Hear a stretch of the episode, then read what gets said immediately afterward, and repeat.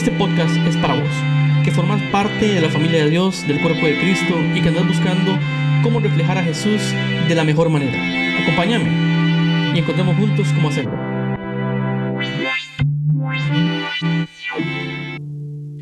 Hola, qué bueno estar con ustedes, por lo menos a través del podcast. Me hace mucha falta y espero verlos pronto. Espero, mi oración es, es poder verlos cara a cara y poder reírme con ustedes y poder abrazarlos como hacíamos con muchos. Pero bueno, este momento que estamos viviendo es un momento complicado para todos. Pero hoy quiero compartir un momento complicado también que vivió Jesús. Un momento complicado que fue un encuentro personal, diría yo, un, encuentro íntimo que tuvo con el Padre para seguir adelante en la decisión que él había tomado muchísimo antes de venir a la tierra. Y dice Lucas en el capítulo 22, en el versículo 39, así, Jesús salió de la ciudad y como de costumbre se dirigió al monte de los olivos y sus discípulos lo siguieron. Y esos discípulos, voy a hacer un alto acá, esos discípulos eran Pedro, Jacobo y Juan, su círculo íntimo, las personas más cercanas a él, las personas que sabían eh, con solo ver a Jesús probablemente cómo reaccionaría ante algo, con solo esa mirada de ojos que uno tiene con una persona a la cual tiene muchísima intimidad y sabe sin decir una palabra qué es lo que está sucediendo ese, era el círculo íntimo de Pedro, Jacobo y Juan con el Señor. Los que lo acompañaron hasta Marí, hasta el monte de los olivos. Horas antes, minutos antes de ser arrestado para ser entregado a Pilato.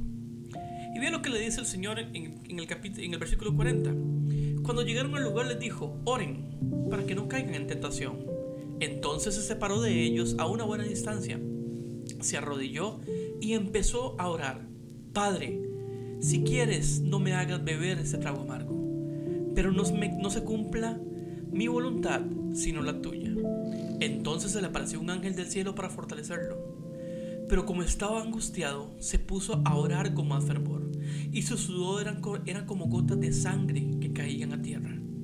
Cuando terminó de orar y volvió a sus discípulos, los encontró dormidos, agotados por la tristeza. ¿Por qué están durmiendo? les exhortó.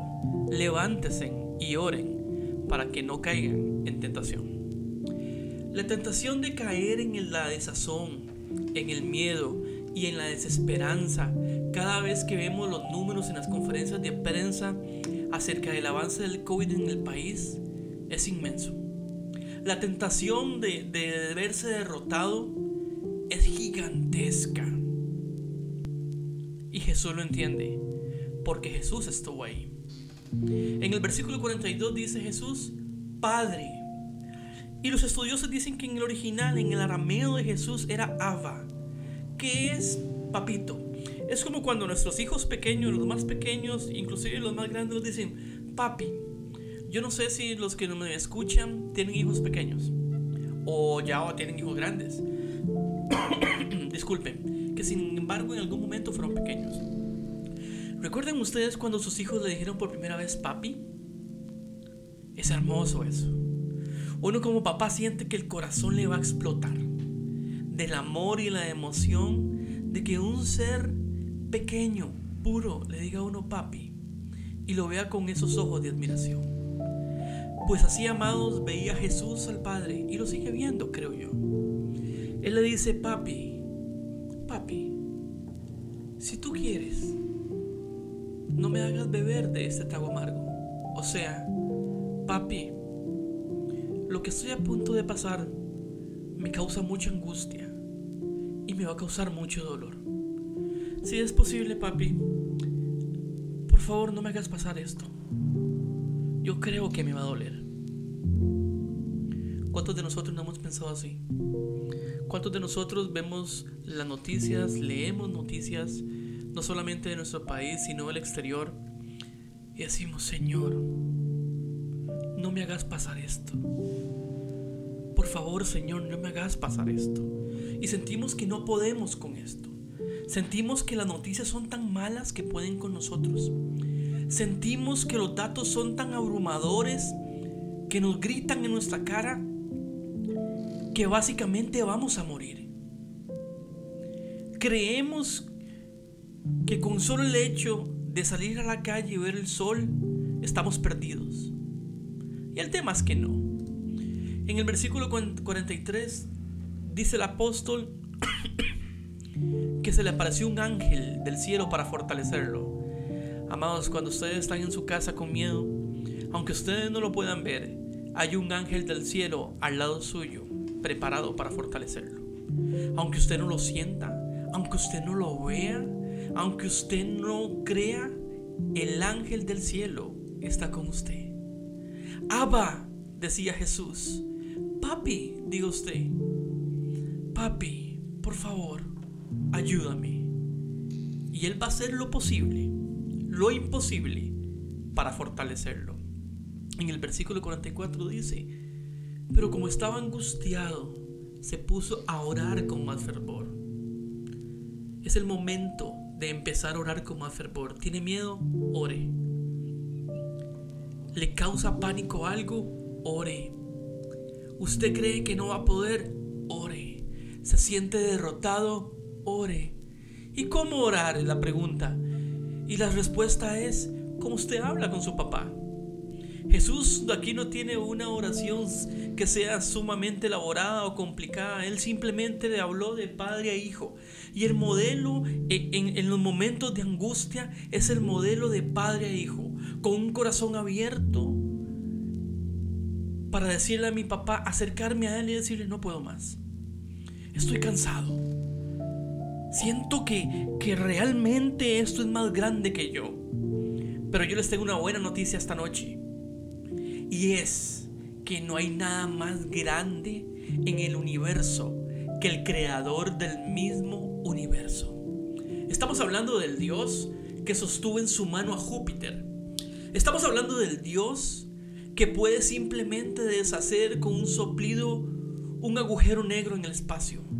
Pero estamos hablando del Dios que juega con su cabello cuando usted sale a su patio o a su acera y el viento le golpea su cabello y se lo hace simplemente flotar. Esos son los dedos de Dios, dulces, diciéndote que te ama, diciéndote que, te, está cerca, diciéndote que aunque vos no hayas vivido o, no, o vos no hayas querido pasar este momento histórico que estamos viviendo, Él decidió que vos lo pasaras, porque viene algo mejor. Y usted me dice, wow, es que lo que siguió después de que Jesús pasara a Getsemaní fue la crucifixión. Y eso dolió, sí, eso dolió. Y el dolor es momentáneo. Porque al tercer día, al tercer día, la piedra se movió. Y el que estaba muerto, el que estaba dormido, se levantó en gloria. Y cuando llegó Marta a buscarlo, Marta y María a buscarlo, este hombre les preguntó, ¿por qué buscan entre los muertos al que está vivo? ¡Wow! ¿Por qué buscan entre los muertos al que está vivo? Dijo el que había muerto tres días antes.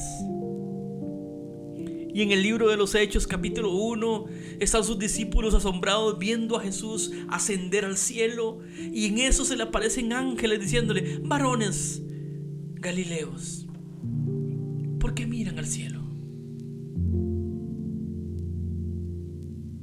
Jesús mismo había dicho versículos antes, les es mejor que yo me vaya, porque vendrá uno, el Espíritu Santo.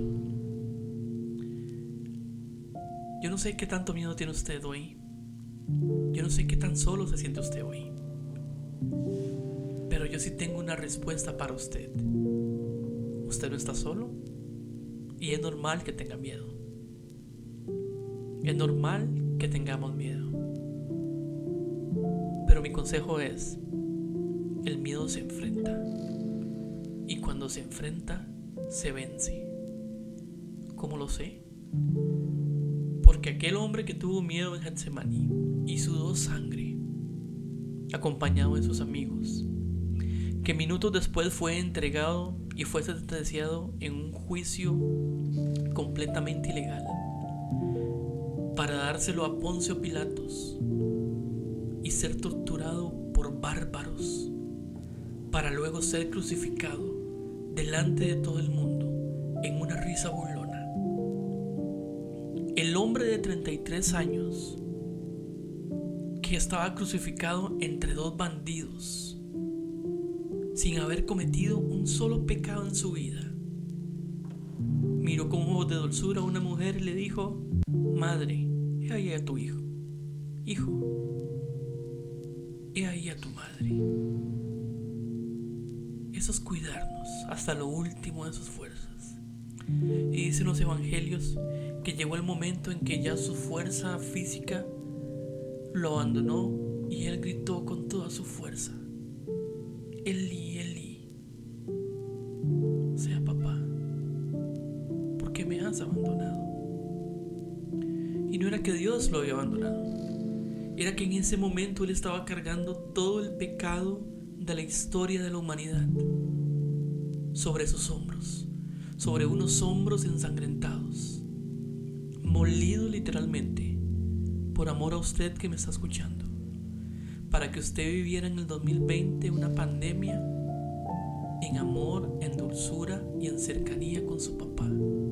Él soportó eso. Con las últimas palabras, consumado es. Y yo creo que en ese momento el infierno trató de celebrar que según ellos habían vencido al Hijo de Dios. El tema es que aunque nos crean vencidos, al tercer día la piedra se va a mover y lo que va a salir de ahí va a ser glorioso. Y usted es normal que tenga miedo, pero el miedo se enfrenta. Mueva su piedra y ore, ore como nunca. Ore por su familia, ore por su país, ore por los presidentes, ore por el mundo, ore por la gente que está enferma Ore por las familias de las que han perdido a sus seres amados. Ore por las familias de la gente que se va a enfermar. Ore por la gente que no tiene empleo.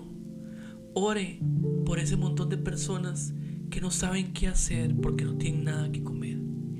Ore porque usted y yo somos privilegiados. Somos privilegiados porque no importa lo que pase, el Señor está con nosotros. Lo que está por venir va a ser maravilloso, aunque creamos que nos va a doler, porque va a llegar el tercer día y al tercer día nos vamos a levantar. Que Dios les bendiga, un abrazo, les amo profundamente y lo mejor está por venir. Bendiciones.